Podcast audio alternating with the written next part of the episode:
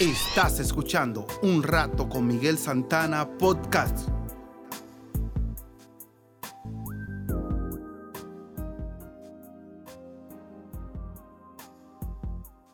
La historia de hoy se titula El elefante y la pequeña cuerda.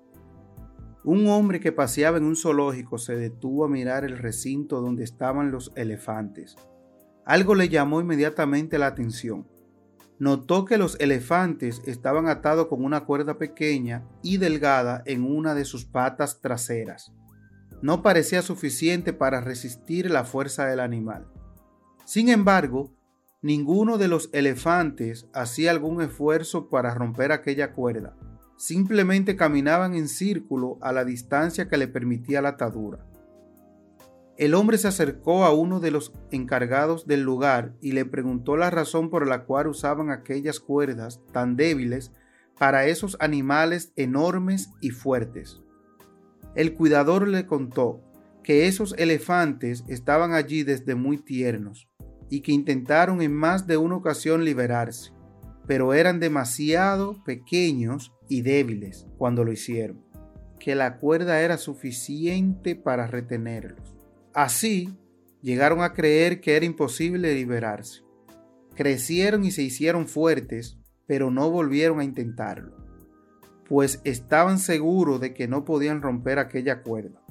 Al igual que esos elefantes, hay personas que viven atadas al pecado, a los vicios, al miedo, al dolor, al resentimiento o cualquier otra cosa que les impide ser libres y felices.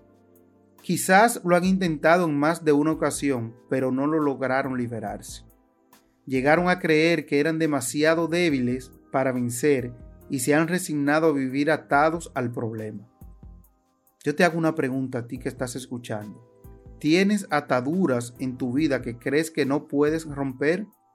La enseñanza en este relato es que no debes darte por vencido.